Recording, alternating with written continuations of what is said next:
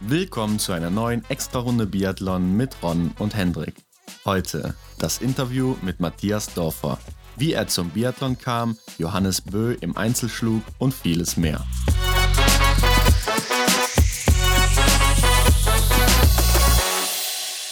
Ja, Hendrik, heute unsere nächste Interviewfolge. Und bevor wir damit starten, gab es aber noch einige Neuigkeiten oder eine brisante Neuigkeit aus dem italienischen Lager. Ja, Dorothea Viera hat sich beschwert, und zwar bei den Norwegern, bezüglich des letzten Rennens. Genau, genau hat sie sich da beschwert über Ingrid Landmark-Tandrevold und Tyrell Eckhoff die mhm. wohl im letzten Verfolgungsrennen, als die drei zusammen auf der letzten Runde unterwegs waren, wohl Dorothea Viera den Weg geblockt haben sollen, die Norwegerinnen. Also insbesondere Ingrid Landmark-Tandrevold, die da wohl auch auf die Ski extra getreten sein soll, laut Dorothea Viera. Genau, zum Vorteil für Tyrell Eckhoff dann, dass sie sich wohl den Gesamtweltcup dann schnappt, beziehungsweise halt besser platziert worden wäre. Ja, aber Ingrid Landmark-Tandrevold hat sich gemeldet und hat das alles klargestellt, dass es äh, keine Absicht war, beziehungsweise äh, gab es das überhaupt, die Situation? Ja, ich meine, wir selber haben es natürlich nicht gesehen, weil keine Kameras da vor Ort sind genau. und wir weiß, was sie dann da auf der Strecke machen. Kann man nicht genau Aber Ingrid so hat sich eben gemeldet und hat gesagt, dass es wohl nicht so ist. Und auch der norwegische Trainer hat gesagt, sowas würden die auf gar keinen Fall machen. Mhm. Ja, wer jetzt am Ende da recht hat oder nicht, das kann nur spekuliert werden. Wenn es so wäre, wäre es natürlich sehr unsportlich. Ja, aber gut. Ich denke, jeder ist da irgendwie motiviert, das Beste nochmal rauszuholen. Und ich würde jetzt da keinem ähm, unterstellen, dass da irgendwie was absichtlich gewesen wäre. Auf der anderen Seite kann man sagen, Dorothea Viera hat den Gesamtweltcup gewonnen. Warum sollte mhm. sie dann sowas behaupten in der Position, wenn es nicht stimmen würde? Weil das würde sie ja dann eigentlich überhaupt nicht mehr interessieren. Ja, denke ich auch. Eigentlich, wenn es halt so gewesen wäre, hätte sie auch dann drüber stehen können. Aber ja, es ist schwierig. Da kann man jetzt viel spekulieren. Wie gesagt, wir wissen nicht, äh, wie es genau gewesen ist. Und von daher denke ich, es war erwähnenswert hier in unserer Runde. Ja, und damit kommen wir dann auch schon zu unserem Interviewgast, würde ich sagen, denn sonst ist nicht viel passiert im Biathlon-Zirkus. Mhm, ganz genau. Ja, unser erster deutscher Gast bei der Extra-Runde, Matthias Dorfer. Hallo Matthias. Servus, hallo. Ja, hallo Matthias, ich freue mich auch, dass du heute hier bist. Ich würde sagen, wir fangen einfach mal damit an, dass du dich vorstellst, für die Leute, die dich noch nicht kennen. Ja, ich bin der Matthias Dorfer, wohne in Rupperding, ähm, bin Biathlet im B-Kader und ja, Biathlon mache ich ungefähr seit oh, 15 Jahren ungefähr schon. Genau. Mhm. Also du bist jetzt 27, machst seit 15 Jahren Biathlon, also seit du 12 bist circa Genau, ja. ja. 12, 13 habe ich Biathlon angefangen. Wie bist du da hingekommen, wo du heute bist? Oder wie generell zum Biathlon? Also, wo ich recht klein war, ich war jetzt nie irgendwie professionell Langläufer davor, aber ich habe zu Weihnachten mal Langlaufski bekommen und dann war ich mit meinen Eltern immer recht viel Langlaufen und im Fernsehen sowieso dann Biathlon immer richtig gern angeschaut. Und irgendwann war in der Zeitung so eine Ausschreibung zum äh, Schnuppertraining in Berchtesgaden. Ich bin ja ursprünglich aus Bad Reichenhall, so eine halbe Stunde weg von Duppolding. Und da sind wir einfach mal hingefahren, um das auszuprobieren. Und mit dem Schießen und so, das hat mir auch recht gut gefallen und war jetzt auch nicht so schlecht. Und seitdem betreibe ich es dann eigentlich, genau. Und dann bist du auch relativ schnell in den Deutschlandkader gekommen oder wie lief das ab? Äh, mit 12, 13, das sind wir noch Schüler. Da ist jetzt das kadermäßig noch nicht so. Da gibt's, war dann BSV-Kader als erste. Aber ich muss sagen, ich war damals noch nicht so erfolgreich. Es ist erst dann eher mit Jahren gekommen und dann, wenn es dann äh, zur Jugend geht, da schießt man mit Kleinkaliber, davor mit Luftgewehr ja. Und genau die ersten Jugendjahre dann mit 16, 17 bin ich dann in Deutschland Kader dann das erste Mal gekommen. Und du warst ja dann auch auf einem Sportinternat später, ist das richtig? Genau, ich bin in Berchtesgaden, das ist so eine Sportschule und da bin ich aber schon ab der fünften Klasse gegangen, wo ich noch kein Biathlon gemacht habe. Und später, die letzten zwei Jahre, weil es mit dem Training dann recht äh, kompliziert war, weil, muss sagen, in Schule bin ich immer ungefähr eine Stunde gefahren von daheim aus. Und dann nach der Schule Nachmittag dann wieder eine Stunde heim, dann eine halbe Stunde in die andere Richtung nach Ruppolding. Das war dann immer recht aufwendig. Und mhm. die letzten zwei Jahre, wo ich oben war, haben sie dann eine Biathlon-Gruppe oben aufgemacht. Und die letzten zwei Jahre war ich dann oben im Internat, da mal eine Trainingsgruppe dann gehabt. Braucht man da bestimmte Voraussetzungen, um auf so ein Internat zu kommen? Vielleicht jetzt auch für Zuhörer, die da Interesse dran hätten, die noch was jünger sind? Also in Berchtesgaden ist es so, da braucht man jetzt keine Voraussetzung. Da kann man als normaler Schüler einfach draufgehen. Mhm. Und als Sportler braucht man jetzt eigentlich keine Voraussetzung dafür. Also Du kannst da, wenn du Leistungssport treibst, egal wie jung oder alt du bist, kannst du raufgehen und du wirst ja dann im Sport halt auch recht gut unterstützt, weil du dann leicht freigestellt wirst oder die Lehrer dir entgegenkommen mit Nachhilfe oder genau. Also ist dann schon recht für einen Sportler recht angenehm, auf so eine Sportschule zu gehen. Brauchst du denn da auch schon einen fixen Sport, den man verfolgt oder ändert sich das da auch nochmal? Na, das braucht man eigentlich nicht. Also ich kenne auch viele, die was auf der Schule waren, die was nur keinen Sport gemacht haben und erst mhm. dann, zum Beispiel Bobfahrer Lochner Johannes,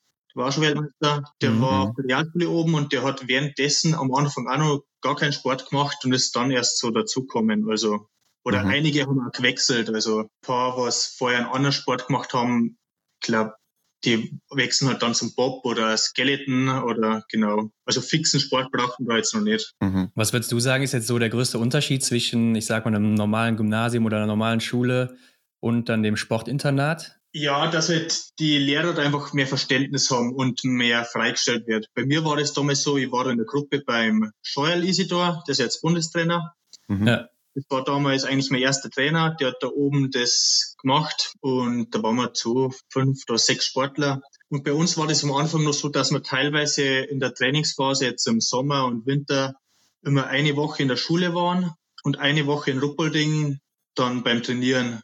Also haben praktisch eine Woche eigentlich gar keine Schule gehabt. Und das war fürs Training halt recht gut und haben aber dann trotzdem Mittag immer unsere Lernzeit gehabt, wo wir lernen haben müssen und über Video-Chat da Aufgaben gekriegt haben. Genau. Ja gut, aber unterscheidet sich auf jeden Fall schon mal deutlich, kann man so fast sagen. Ja. Also, ähm, wenn ich das auch mal mit mir vergleiche, du hast auch 2011 Abitur gemacht, richtig? Genau, ja. ja. Nach 13 oder nach 12 Jahren dann schon? 12. Ich war das erste G8, wo ich Ah, genau. okay. Ja, gut, weil ich dachte, du bist 93er, ich bin 91er und äh, du hast trotzdem 2011 Abitur gemacht. Also wärst du vielleicht ein guter Schüler gewesen, dachte ich. es, es geht so, ich würde sagen. Ich war, ich war jetzt nicht schlecht in der Schule, aber ich war recht, recht fauler Schüler, muss ich sagen. Was hast du am liebsten gemacht an Fächern? Ähm, ja, Sport vor allem. Ja. Und Geografie war ich noch recht gut, das hat mich noch mhm. recht interessiert. Und Mathe, an, Mathe anfangs noch, am Ende war es dann eher, dadurch, dass man halt immer bloß eine Woche da war und die dann den neuen Stoff nachgeholt haben. Und wenn man dann in der Schule war, gegen Ende der Woche war man dann wieder einigermaßen drin, mhm. aber die nächste Woche war man dann wieder weg. Das war dann, ja, war dann recht hart. Ja. Aber so Mathe war noch recht, recht okay. Aber lag es dann für dich vielleicht auch nicht nahe, äh, ein Studium anzufangen oder sowas? Jetzt nach dem Abitur direkt? Ja. Nein, eigentlich nicht, weil ich praktisch damals eigentlich schon, was heißt professionell, aber eigentlich schon professionell Biathlon gemacht habe, außer dass ich ja. zur Schule gegangen bin und das auch nicht so schlecht war und das dann schon mein Ziel war, dass ich es hauptberuflich mache. Und ich habe mhm. dann einen Behördenplatz gekriegt bei der Bundeswehr und genau, da war eigentlich Studium jetzt nicht so ja, die Option. Ja, du hast schon gesagt, Sportsoldat bei der Bundeswehr. Ähm, einige andere Kollegen von dir, zum Beispiel Simon Schemp, der ist ja, glaube ich, eher beim Zoll oder auch Franziska Preuß. Genau, ja. Also in Deutschland haben wir eigentlich ein recht gutes System. Also da gibt es Bundeswehr, dann gibt es Zoll, Bundespolizei. Mhm. Und jetzt seit ein paar Jahren gibt es nur die Landespolizei auch für Sportler. Gibt es denn da Unterschiede dazwischen oder ist das einfach nur, dass ihr von dem bezahlt werdet oder von dem? Ja, der Arbeitgeber und wird man bezahlt, aber es gibt schon Unterschiede. Also beim Zoll hat man praktisch irgendwie gar keine Ausbildung. Dann bei der Bundespolizei und bei der Landespolizei macht man ja nebenbei im Frühjahr immer seine Ausbildung. Ich glaube, vier oder fünf Jahre geht es. Und bei der Bundeswehr haben wir jetzt auch wir Grundausbildung und dann im Frühjahr insgesamt fünf Lehrgänge sind es im Frühjahr, wo man sich halt weiterbildet. Mhm. Also es macht dann schon Unterschiede. Beziehen sich die Lehrgänge dann auch auf das Bundeswehrmäßige, also als auf den Soldaten oder eher auf den Sport? Eher auf Soldaten. Aber es ist zum mhm. Beispiel, mhm. wir haben jetzt Grundausbildung, dann Unteroffizier, Feldwebellehrgang, das sind eher militärische Lehrgänge, also für Soldaten, wobei wir da bei den Lehrgängen auch nur Sportler sind. Mhm. Und dann haben wir nur in Warndorf, das ist so auch so eine, so eine Sportkaserne oder genau, da haben wir Trainerlehrgang und Übungsleiterlehrgang gemacht. Das ist dann eher so sportmäßig. Da waren wir aber mhm. auch mit normalen Soldaten dabei, die was praktisch dann ja, so Trainer bei der Bundeswehr machen für, für die normalen Soldaten. Okay. Darfst du denn dann auch bei den Zollmeisterschaften zum Beispiel starten oder ist das dann wirklich nur für die Leute, die beim Zoll sind? Alles nur für die Zöllner, aber bei der Bundeswehr haben wir praktisch CISM, das ist die Militärweltmeisterschaft. Mhm. Genau. Da machen dann auch von alle Länder, also VK hat da mitgemacht und genau. Die sind auch meistens immer direkt nach der Saison dann, richtig? Genau, das war immer die letzten Jahr, letztes Jahr oder vor zwei Jahren in Hochfilzen war das Ende März, Anfang April war das, genau. Ja, ich denke mal, dieses Jahr wahrscheinlich ausgefallen aufgrund der aktuellen Situation. Ja, wobei dieses Jahr eh nichts gewesen wäre. Also. Ach so. Mhm. Genau. Ja, gut. Ja, dann ging es ja bei dir weiter. 2018 äh, hattest du im IBU Cup einen Syndesmosebandanriss. Genau, ja. Beschäftigt er dich heute noch oder wie kann man sich das vorstellen? Ähm, ja, das war ganz doof. Das war Vorbereitung in Trysil. Also A und B-Kader sind in der Vorbereitung ja immer in Skandinavien die letzten Jahre gewesen. Also ihr seid zusammen als A und B-Kader? Nein, war getrennt. Also wir waren in Trüsil und A-Kader in Schuhschön. Mhm. mhm. Nachmittagstraining klassisch laufen, Ski geholt aus der Wachskabine, dann zur Strecke gegangen. Das sind bloß 20, 30 Meter und bin halt dann ausgerutscht mhm. und dann so blöd auf den Fuß gefallen, dass, ja, ich habe halt dann auch noch nicht gewusst, was genau ist. Habe halt dann das klassisch Laufen sein lassen an dem Tag.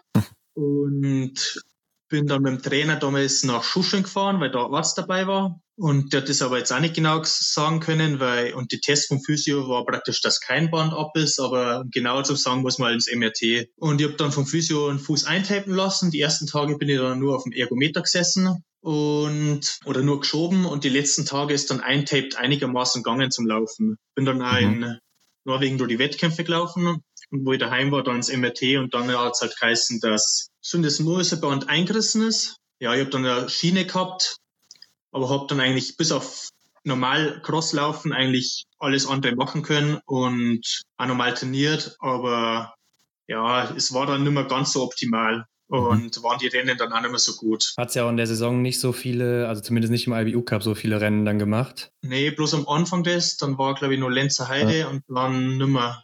Und ich habe dann nämlich auch mit meinem, mit der Lendenwirbelsäule, mit meinem Rücken, habe ich dann nur so Probleme gehabt. Das war eigentlich dann schlimmere als das beim Fuß, mhm. weil da hat mein Rücken noch mit dazu gemacht und die Nerven so ein bisschen so einquetscht gewesen und da ist halt dann im Rennen gar nichts mehr gegangen. Die äh, Saison darauf, die war ja wieder ganz gut bei dir, würde ich sagen. Zwölfter Platz dann im IBU Cup. Ja, genau. Also da war Deutsche war eigentlich immer recht gut. Da ist leider nicht ganz geschafft, dass ich mich am Anfang qualifiziere aber mhm. über Deutschen Pokal Alpencup bin ich dann wieder reinkommen und ist dann auch gegen Ende hin immer, immer besser geworden. Weil ich sagen, von den Ergebnissen im Review Cup war es dann eigentlich letztes Jahr fast die beste Saison. Ja, also ich finde, du hast auch echt immer ganz gute Ergebnisse bei den deutschen Meisterschaften. Also immer meistens äh, Silber im Massenstart die letzten drei Jahre oder auch im Sprint mal. Genau, ja. Und äh, aber trotzdem dann nicht im A-Kader gewesen oder äh, in der näheren Weltcup-Auswahl. Äh, woran lag es ähm, da meistens? Ja, die sind immer unterschiedlich, weil von Jahr zu Jahr die Kriterien anders sind. Mhm. Einmal war ja Gesamtwertung, da war ich echt gut, da war ich zweiter, dritter, das war eh die Weltcup-Saison, wo ich gelaufen bin, 16, 17. Ja. Da hat die Deutsche nur zur Hälfte zählt und Weltcup war da eigentlich schon fix und wir haben den Lenzer Heide dann im Winter nur Ausscheidungen gehabt für EBU Cup Genau, das hat halt, ich war eigentlich Deutsch immer recht gut und äh, irgendwie besser oder gleich wie die meisten A-Kader-Athleten, aber die waren halt schon gesetzt vom Winter aus. Mhm. Und genau, das Jahr war es ja auch recht knapp. Also ich war das Jahr fünfter Gesamtwertung und da haben sie auch Schemp, Horn, Hannes, also Kühn, die haben sich ja alle qualifizieren müssen. Nafrat, die vier waren vor mir, aber wir waren halt innerhalb von, es waren fünf Wettkämpfe, ich glaube ein Prozent waren wir und das war dann schon recht eng. Also, mhm. ja. ja. ich meine, die Konkurrenz ist natürlich auch sehr stark in Deutschland. Ja. Das heißt, ihr sammelt über den äh, Sommer hin Punkte, die dann die Kriterien oder wodurch, wodurch ja, qualifiziert euch denn dann? Genau, früher war es mit Punkte und seit ein paar Jahren wird das immer in Prozent umgerechnet. Zum mhm. Beispiel, wenn jetzt der erste 20 Minuten braucht ah, und ja. du ja. 21 Minuten hast ja einen gewissen Prozent Rückstand. Mhm. Und das wird dann alles zusammengefasst und am Ende gibt es ja dann so eine Gesamtliste. Okay. Da geht es dann wirklich um die Zeit, oder? Genau, ja. Ah, okay. Und Rückstand halt, was man immer hat. Oder Vorsprung. Ja, mhm. ja dann meinst du gerade jetzt die letzte Saison, das war eine deiner besten, zumindest in der Vorbereitung. Und dann hast du ja die ersten Rennen in Schuschön mitgemacht und dann kam nichts mehr bei dir, erstmal? Es war, also es war Deutsch ja wieder recht gut dieses Jahr. Da habe ich halt dann für den Bio-Cup qualifiziert. Als Zweiter dann. Ja, es war Vorbereitung, äh, Schuschön oben äh, eigentlich recht gut, muss ich sagen. Und dann, ja, es war schon war wieder recht Windrennen. Also die erste Sprint sind, glaube ich, im Schnitt vier oder fünf Fehler geschossen worden. Mhm. Und ja, das war halt dann nicht so überragend. Die anderen Rennen waren zwar dann besser, aber vom Laufen auch nicht so gut. Ja, es war ein bisschen schade dann, weil ich war dann der schlechteste Deutsche und bin dann gleich nach dem einen Wochenende ausgewechselt worden. Ja, dann ist halt das immer so hin und her. Dann musst du praktisch im Deutschlandpokal schauen, dass da wieder der Beste bist, dass du wieder hochkommst. Wobei das mittlerweile auch nicht mehr so leicht ist, weil, ja, weil Dichte oder das Niveau selbst im Deutschlandpokal mittlerweile recht gut ist. Da haben auch noch Leute wie Zobel, Strelo, Bike, Donhauser und die haben auch schon alle View Cup gelaufen. Ja. Genau, da war ich dann das Wochenende drauf, dann eh wieder der beste Deutsche, habe gewonnen. Dann habe ich wieder zum EBU Cup dürfen. Ja, war ein bisschen unglücklich. Ich war dann da nicht mal der schlechteste Deutsche, aber ja, da geht dann nach wird dann nach andere Sachen argumentiert und ja, im Endeffekt musst du einfach schauen, dass du immer bei den Besten dabei bist. Dann gibt's nichts zum Diskutieren. Aber so weiter beim nächsten Review Cup war es auch nicht so überragend. Da war ich dann wieder draußen und genau. Und dort dann eigentlich auch nicht mehr so viele Chancen geben, dass du in den Review Cup reinkommst, weil da war dann eh dann gleich die EM mhm. und Genau. Würdest du denn sagen, es gibt auch für dich Unterschiede zwischen Rollerskirennen und Rennen auf Schnee oder auf normalen Skiern dann? Ja, gibt schon Unterschiede, muss ich sagen. Also es gibt einige immer sagen, dass ich auf Roller immer recht gut bin. Ja, obwohl eigentlich immer immer sagt so praktisch, dass die schweren Athleten oder so auf Roller sie leichter tun. Aber man sagt, auf Roller oder so war ich immer recht gut bei den Wettkämpfen. Und mhm. ja, im Winter ist auch nicht schlecht, aber es gibt einige, da wo es sich eigentlich ganz schön unterscheidet. Aber ich muss sagen, die meisten, was auf Roller gut sind, sind auf Ski auch gut. Ein paar Leute gibt's, die sind jetzt auf Roller total schlecht und auf Ski dann gut und gibt schon Unterschiede. Also für die, die es jetzt nicht wissen, äh, Rollerski, das sind meistens immer die Rennen dann in der Vorbereitung, ne? Im Herbst, September so rum. Genau, deutsche Meisterschaft haben wir auf Skiroller ja. und ist eigentlich unser Haupttrainingsmittel übers ganze Jahr. Also meistens trainieren wir Skiroller. Mhm. Ja, mit dem Schnee geht es dann meistens auch erst so schön los bei euch, glaube ich. Genau. Manchmal Jahre davor nur haben wir einen Lehrgang mal Dachstein gehabt am Gletscher oder wobei das die letzten Jahre jetzt auch nicht mehr so top war, oder in der Skihalle mal. In Oberhof dann. Genau, das ist eigentlich so ja. bloß eine Woche, meistens so im Oktober oder so mal. Oder meistens geht es dann Ende November dann in Norwegen auf Schnee los. Ja, und 2016 hast du eben auch schon angesprochen. Deine beste Saison, würdest du sagen, oder deine beste Vorbereitung, wo du ja dann auch im Weltcup gestartet bist, äh, auf der Pokeljuka. Genau, ja. Ich habe mir das Rennen eben nochmal angeguckt auch und ja, war schon sehr stark, muss man sagen. Also jetzt das Staffelrennen, zehn Treffer gesetzt und äh, gut, die letzte Runde war vielleicht ein bisschen äh, hart, aber man muss natürlich sagen, du bist auch da gegen äh, Olainer Björndal oder Fion Maillet gelaufen. Ne? Fion Maillet, der auch diese Saison so das Laufen mitdiktiert hat. Mhm. Also kann man jetzt nichts Schlechtes sagen, wie ich finde, aber dann warst du ja wieder weg, oder? Ja, ich bin äh, Pokljuka laufen dürfen und war mhm. ja dann auch nicht schlecht. Nove Mesto habe ich, auch noch laufen dürfen. Allerdings waren da die Rennen nicht so erfolgreich. Da bin ich bloß einen Sprint gelaufen, habe es in den Verfolger geschafft. Ja, es war ein bisschen, ich muss sagen, wir haben praktisch, die Saison war Lenzer Heide am Wochenende die Ausscheidung. Dann haben wir EBU Cup gehabt. Dann gleich war nur EBU Cup und dann praktisch der Weltcup, wo ich gelaufen bin. Und Nove Mesto war dann das vierte oder fünfte Wochenende hintereinander.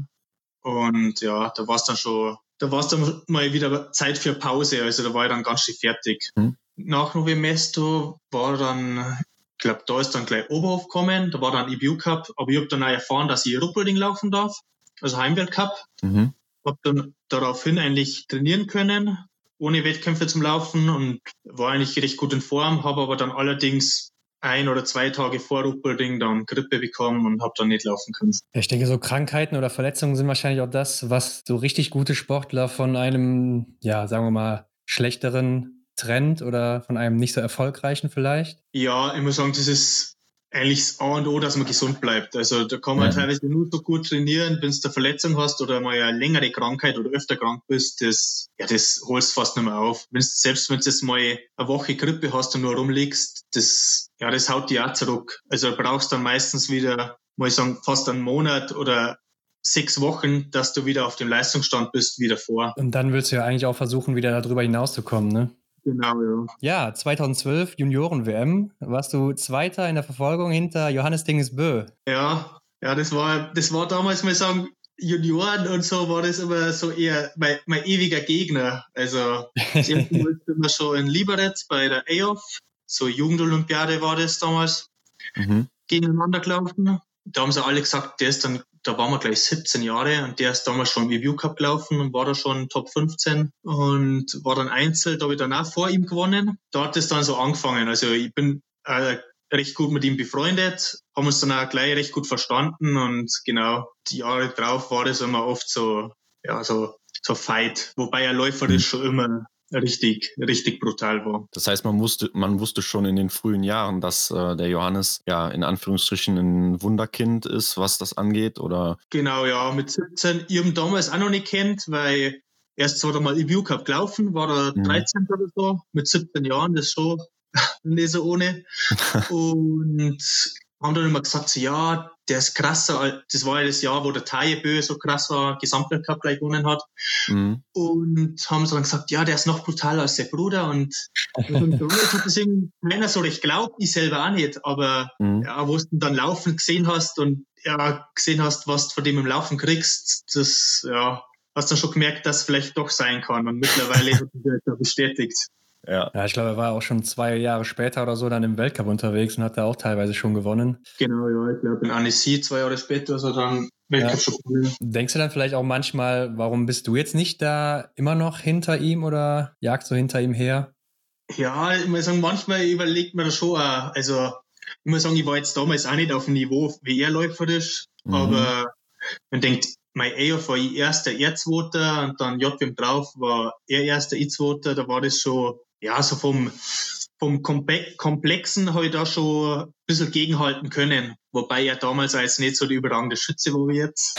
und ja, ich denke es mir aber schon manchmal. Also, wenn ich mir denke, wo er jetzt ist und wo ich jetzt bin, ich habe ihm, wo er Olympiasieger geworden ist im Einzel ja. in Pyeongchang, habe ich ihm dann auch nochmal ein Foto geschickt von der AOF, also von der Jugendolympiade, wo ich im Einzel vor ihm gewonnen habe und ja, ein bisschen aufzuziehen, aber ich habe halt auch gratuliert und er hat dann auch gesagt, ja, Junge, da könntest du jetzt auch stehen, aber ja, der war schon, also er war schon immer ein Riesentalent, muss ich sagen. Also. Ja, klar, sonst wäre er wahrscheinlich heute auch nicht da, wo er ist. Also ja. das wird nicht nur durch harte Arbeit entstanden sein, ne? Ja, ja, aber auch.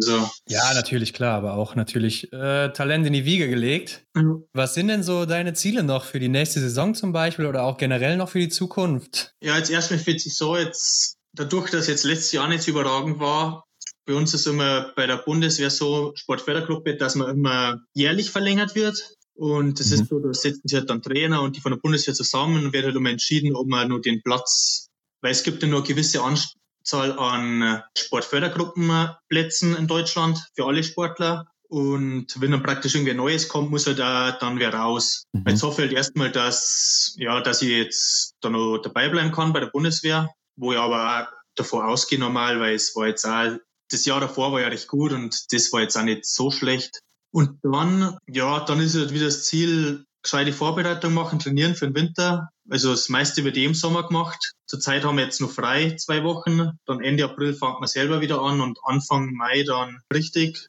Wobei es im Moment ja ein bisschen schwierig ist in der Lage, weil man dann auch noch nicht weiß, wann es genau weitergeht und mhm. wann man wieder in der Gruppe trainieren kann. Das heißt, es ist auch gar nicht so sicher, dass man immer ja als Sportsoldat in, in so seinem Sport dann, den man sich dann ausgesucht hat, fest äh, einen Platz hat, wie du jetzt eben sagtest. Ja, muss die Leistung halt auch stimmen. Also mhm. Voraussetzung ist halt, dass du eigentlich im Kader immer bist. Genau, also muss Leistung stimmen, dass du dann auch da dabei bleiben darfst. Mhm. Aber ich muss sagen, das ist wenn du mal ja schlecht warst, das ist nicht so, dass du gleich raus bist. Also da werden schon mehrere Jahre berücksichtigt. Also ich kenne jetzt nicht so viele, die was jetzt halt eigentlich noch gut waren oder Kader waren, da wärst dann nicht raus haben. Die meisten, was dann irgendwie Platz nicht mehr gekriegt haben, die waren eh schon am Aufhören oder genau.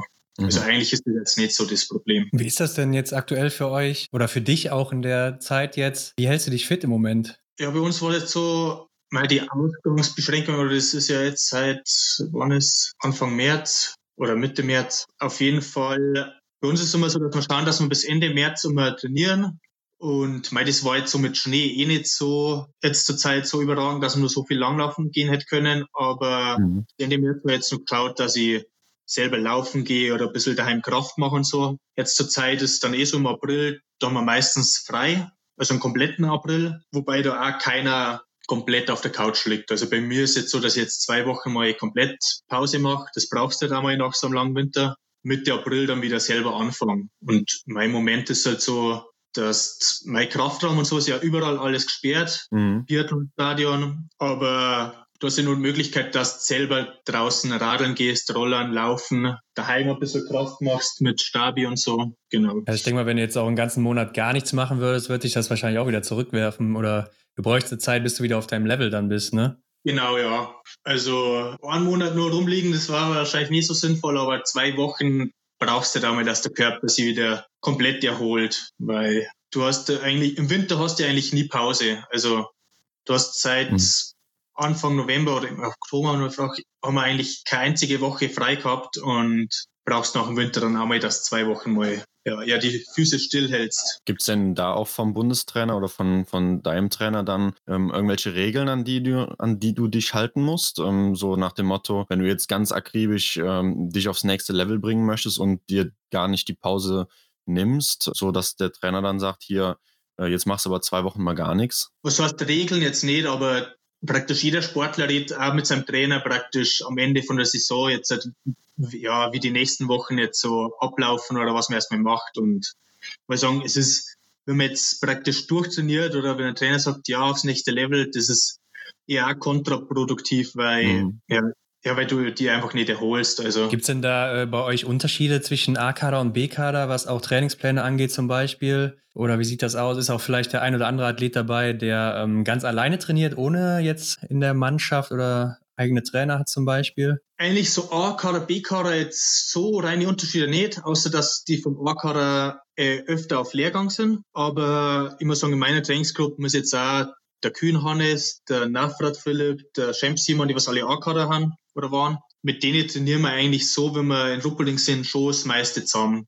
Klar gibt es dann immer wieder, dass, weil der Simon hat jetzt auch viel Trainingsjahre, der macht da öfter mal was allein, weil der halt auch schon weiß, was er braucht oder dass ihm was anders besser tut. Aber so trainieren wir eigentlich ist es je nach Stützpunkt trainiert man eigentlich recht viel miteinander. Das ist dann A oder B-Kader jetzt nicht so entscheidend. Mhm. Wie ist das Training bei euch aufgebaut? Wir hatten ja jetzt letzte Woche zum Beispiel Felix Leitner bei uns hier zu Gast und er hat gesagt, dass die Österreicher das Volumen des Trainings so über Zeit bestimmen. Also die machen dann 80, 70 Stunden im Monat oder 100 Stunden. Ist das bei den Deutschen oder bei euch auch so? Ja, das Training wird halt einfach gesteuert über, über die Zeit und über Intensität. Also ist jetzt nicht so, dass man jetzt im Vorhinein sagt, jeden Monat 80 Stunden oder 70 oder 100 Stunden. Ist ja da je nach Phase unterschiedlich. Also jetzt im Mai, Juni, Juli macht man von den Stunden äh, um einiges mehr als im Winter, weil da halt lange Radlfahrten oder Rolleinheiten, da macht man dann eher lockere Sachen, aber dafür länger. Und ja, gegen Winter hin nimmt halt dann die Intensität zu, also macht schnellere, anstrengendere Sachen, aber von der Zeit dafür weniger. Also im Winter muss ich sagen, kommen wir jetzt gar nicht mehr auf so viele Trainingsstunden. Dadurch, dass man jedes Wochenende Wettkämpfe mhm. hat. Freitag, Samstag, Sonntag haben wir dann Montag meistens frei, Dienstag oder Montag ein bisschen auslaufen, Dienstag frei und dann bereitet man sich schon auf den nächsten Wettkampf vor. Also im Winter haben wir jetzt nicht so viele Stunden am Training. Macht ihr dann überhaupt auch noch, wenn ihr im Winter unterwegs seid, Intensitätstrainings oder belastet das einen zu sehr dann im Wettkampf zum Beispiel? Na, machen wir meistens schon. Also wenn wir jetzt meistens im Weltcup oder Review Cup sind ja drei Wochenenden hintereinander. Ja, da macht man dann meistens vor dem Wettkampfwochenende Auftakt, nennen wir das. Da macht man schon nochmal was richtig Schnelles, dass man halt einfach der Kreislauf in Schwung kommt und man die schnellen Bewegungen gewohnt wird. Also vor dem Wettkampf macht man vor allem nur mal was richtig Schnelles, aber dann, dafür macht man halt dann immer so die Umfänge. Also die langen Einheiten kämen da jetzt nicht mehr so. Nimm es doch mal mit. Wie sieht so ein Trainingstag bei dir aus, jetzt in der Vorbereitung zum Beispiel? Also früher jetzt meistens so, fangen wir um halb neun an. Wenn wir zum Beispiel Komplextraining, also Rollern und Schießen haben, weil ich stehe meistens um, weil ich wohne nicht weit weg vom Stadion, drei Minuten sind es mit dem Auto. Ich stehe meistens um halb auf, Frühstück, pack mein Zeug, fahre dann so um viel nach acht los, dass ich halt um, ja, um halb neun fertig auf der Matte stehe. Da fangen wir meistens dann mit Trockentraining an, also Halteübungen, ohne mhm. dass wir Tag schießen. Genau. Meistens ist dann im Frühjahr so, wenn wir dann Komplextraining machen, sind es ungefähr zweieinhalb Stunden. Dann ist dann elf, halb zwölf, dann heim Mittagessen. Dann hast du halt Mittagspause. Meistens machen dann manche auch nochmal klein kleines Nickerchen eine halbe Stunde. und genau, und ja, je nachdem ist es dann zwischen Nachmittag, zwischen drei und vier fängt dann meistens um das Nachmittagstraining an. Oft ist Nachmittagstraining individuell, wo man praktisch selber nur auslaufen, joggen gehen oder halt einmal zusammen Kraft macht. Nachmittag ist dann meistens auch so über Kraft machen oder joggen gehen, nur mal eineinhalb Stunden. Genau, auf Nacht jeder für sich dann auch, was er nur meint, daheim Trockentraining machen, machen viele. Also ich muss sagen, bin jetzt beim Trockentraining jetzt nicht so der fleißigste. Mhm. Aber manche brauchen es mehr, manche weniger. Ich mache dafür auf Nacht nochmal oft Dehnmilch und mache Gymnastik. Genau, das ist so ein, so ein Trainingsalltag eigentlich meistens. Ja, meistens Vormittag halb neun, Nachmittag um drei oder vier Training.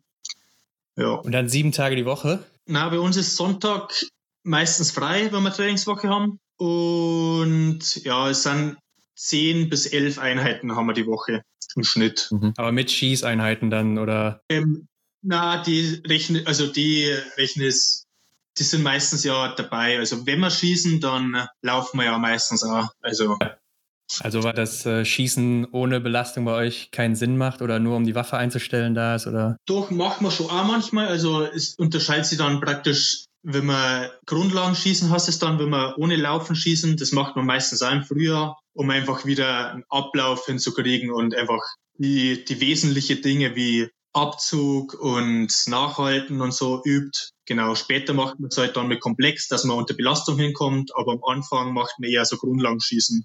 Also ohne Laufen dann. Meistens laufen wir dann danach, tun wir danach Rollern oder Crosslaufen oder Bahnläufe oder so. Ja, ich würde sagen, es gibt kein kontroverseres Thema als Ernährung im Sport. Also da hat ja auch, glaube ich, jeder so seine eigene Vorstellung oder auch so seine eigene ja, Sache, wie er es durchzieht. Wie sieht das bei dir aus? Also, ich bin jetzt nicht so der da gibt es, glaube ich, einige, die was da ganz schöne Ernährungsfreaks sind und alles genau abmessen und dokumentieren, was essen. Mhm. Oder da, also wiegen und so weiter und die Kalorien genau, zählen. und oder vegetarisch, aber ja. ich ernähre mich eigentlich ganz normal. Also ich muss sagen, dass jeder Sportler einfach da, da gibt es auch keine Vorgaben. Wir sagen, wir sind Profis genug, dass man da selber schaut, dass man sich bewusst ernährt, was man da jetzt auch braucht. Mhm. Aber es ist jetzt nicht, dass, ja, ich tue, also ich muss sagen persönlich, dass ich recht, muss ich sagen, recht viel ist. Aber wenn ich bei mir schlagt das ja nicht an. Ich meine, ich trainiere viel und bin eigentlich recht der schlanke Typ, aber obwohl ich recht viel ist. Also mhm.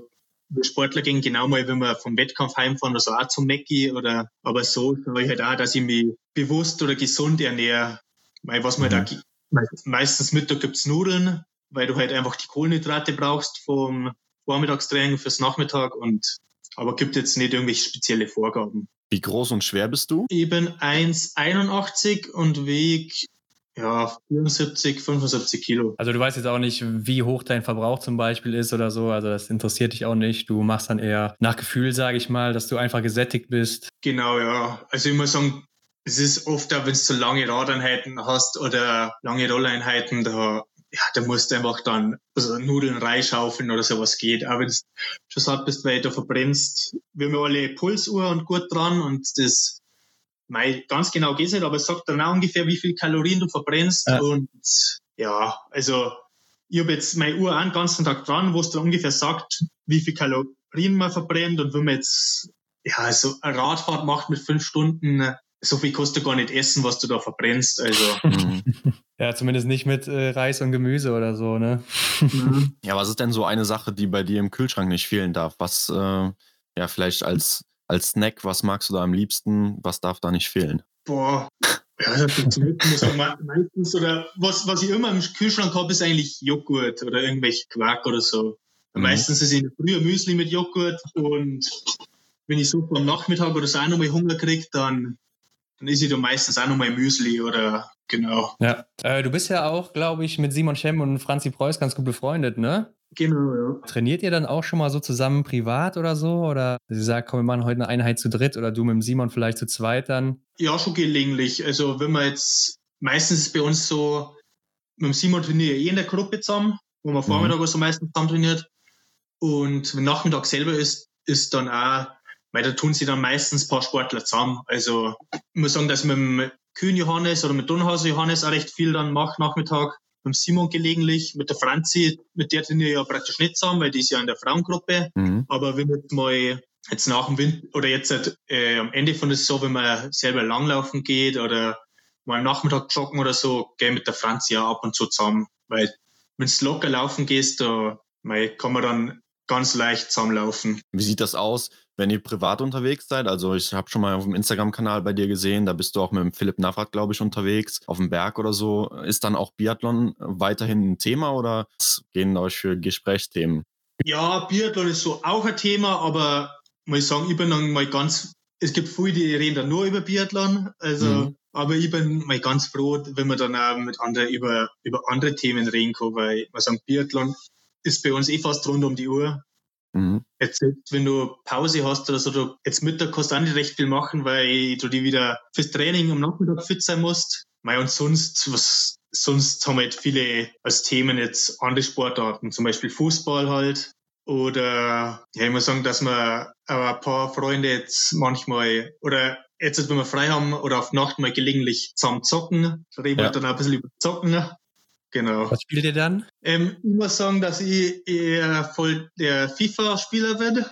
Hm. Aber das haben wir von den anderen. Beziehungsweise sind die anderen von uns da richtig schlecht. Und wir haben jetzt einige, also richtig viel, sind dann, ich glaube, fünf, sechs Leute, also was dann Call of Duty haben und wir das ab und zu auf Nacht dann spielen. Aber es ist dann auch ganz lässig, wenn es dann auf Nacht mal mit deinen Kumpels zockst und die einfach da auch über andere Sachen unterhältst und genau. Ja, und du hast schon angesprochen, Fußball. Du bist ja auch ein Fußballfan, ne? Ja, genau.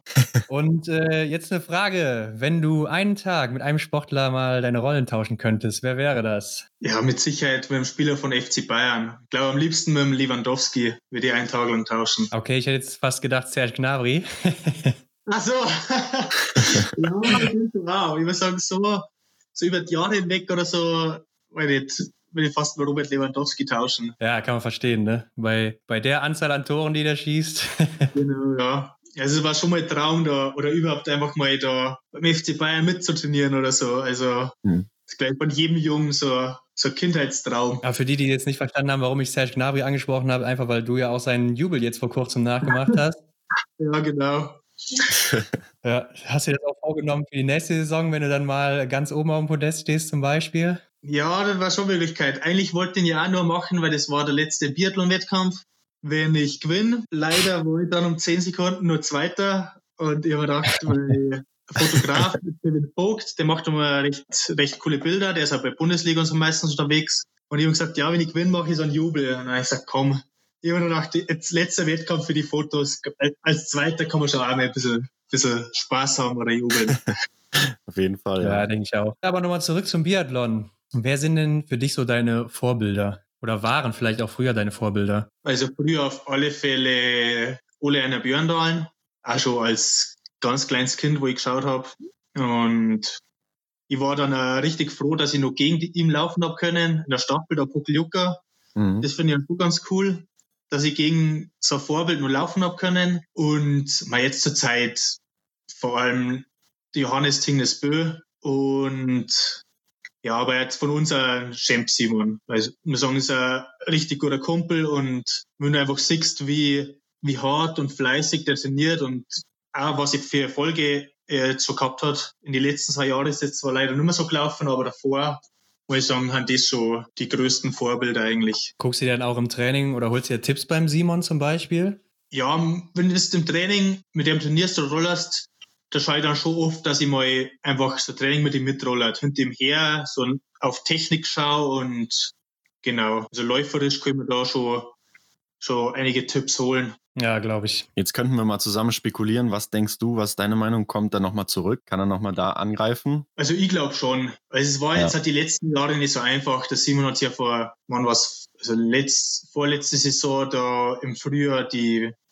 weil die Schulter auskugelt. Hat dann Probleme, hat auch mit dem Rücken recht viel Probleme gehabt. Ja, dann auch ein bisschen, bisschen Übertraining gewesen, aber ich glaube schon, dass er wieder zurückkommt. Er ist ja motiviert, ich weiß jetzt von mhm. ihm, für die neue Saison wieder und ja, es ist nicht einfach, aber ich glaube schon, dass er es schafft. Ja, ich ja. denke mal, das Übertraining war wahrscheinlich auch so sein größtes Problem, oder? Ja, es ist, es ist halt oft so recht, recht schmaler Grad, um jetzt halt oft weiß man so auch nicht, an was liegt. Wenn du, wenn du einfach nicht in Form bist, hast du zu wenig gemacht, hast du zu viel gemacht. Meistens meint man dann, dass man eher schlecht trainiert hat oder zu wenig und will dann noch mehr machen. Mhm. Dabei braucht man vielleicht einfach mal Pause. Also das ist immer nicht ganz so einfach zum Sagen. Ja, und es ist ja dann so, wenn man dann über eine gewisse Zeit lang zu viel äh, Volumen ansammelt oder so, dass man dann eben platt ist nach einer gewissen Zeit, ne? Genau, ja. Und dann vielleicht auch nicht mehr so die Leistung bringen kann. Ja, da geht es ja nach hinten los dann. Ja. ja, wir hoffen natürlich auf jeden Fall, dass er zurückkommt, weil war immer cool, ihn da vorne zu sehen, ne? Ja. Und nochmal zu dir im Biathlon. Deine Lieblingsdisziplin? Im Massenstart. Ja, habe ich mir fast gedacht. Ja, echt. Ja, ich wollte, es ist aber auch, muss ich sagen, erstens ist es für den Zuschauer fast das Spannendste einfach Mann gegen Mann. Ja. Mhm. Dann, äh, ja, ich mag das einfach, wenn man genau weiß, wo man gerade ist, wenn man Mann gegen Mann kämpft und ja, ich, das, das taugt mir einfach am meisten. Du brauchst beim Schießen halt dann auch die Nerven, weil wenn du einfach zu viert, fünft am Stand stehst beim letzten Schießen, dann gehen beim einen oder anderen schon die Nerven durch, aber immer sagen, dass ich das schon immer recht gut unter Kontrolle habe und ja, Massenstart habe ich bis jetzt auch, muss ich sagen, die, die besten Rennen gemacht. Welchen Aspekt im Biathlon magst du so gar nicht? Welchen Aspekt? Boah. Also ob es egal, ob es jetzt Rennen betrifft oder Training, Vorbereitung, was auch immer. Ja, ich muss sagen, früher, früher habe ich gehasst am Training Radfahren. Das habe ich überhaupt nicht mögen, weil ja. er so schlecht war. Aber mhm. das hat sie, das hat sie mittlerweile, mittlerweile wieder gelegt, weil mittlerweile bin ich auch nicht mehr so schlimm. Aber ich glaube, hauptsächlich ist, was ich gar nicht so mag, ist das Packen. Also einpacken, auspacken und also das ist echt, ich muss sagen, das, dass wir unterwegs sind und so und rumkommen, das ist, muss ich sagen, finde ich eigentlich ganz, ganz cool. Wobei mhm. jetzt so manche Sachen wie View Cup, wenn wir jetzt nach in Slowakei oder Polen da sechs, sieben Stunden mit dem Bus fahren, ist jetzt auch nicht so geil. mit dem Bus dann wirklich? Also, aber jetzt nicht so ein öffentlicher Bus, sondern Nein, so ein Mannschaftsbus. DSV-Bus und VW-Bus haben wir da. Ja, okay. Und ja, meistens haben wir, haben wir dann nicht so zwei, zu dritt, wo wir halt dann uns beim Fahren abwechseln. Aber das ganze Einpacken und Auspacken, das ist, ja, das nervt, nervt ein bisschen. Und welche Biathlonstätte gefällt dir am besten? Ja, ich muss sagen, jetzt so Ruppolding, ich trainiere ja da, mhm. und möchte unbedingt da mal Weltcup laufen, einfach vor heimischer Kulisse. Mhm. Aber so muss ich sagen, boah, wo war jetzt schon, muss ich sagen, finde ich, ja, Pokljuka eigentlich auch noch recht, recht top. Da sind wir eigentlich gutes Wetter bis jetzt gewesen oder oft. Da habe ich meinen ersten Weltcup gehabt und ist eigentlich auch ein richtig schönes Stadion. Ja, wenn du dir einen Biathleten zusammenstellen könntest, egal ob Mann, Frau, aktiv, inaktiv, welche Eigenschaften würdest du nehmen und von wem? Ja, laufen auf alle Fälle wie die Hannes Tingnesbö.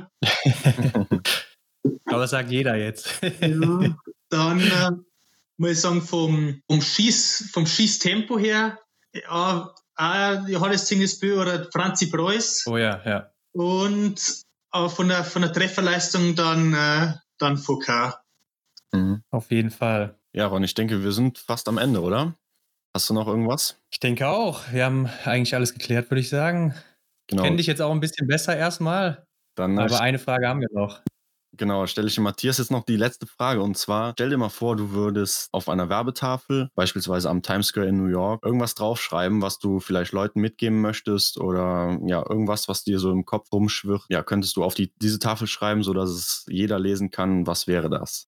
Boah, ähm, äh, boah, schwer, schwer. Jetzt, zur Zeit war es wahrscheinlich so, was die meisten sagen, stay at home zur Zeit.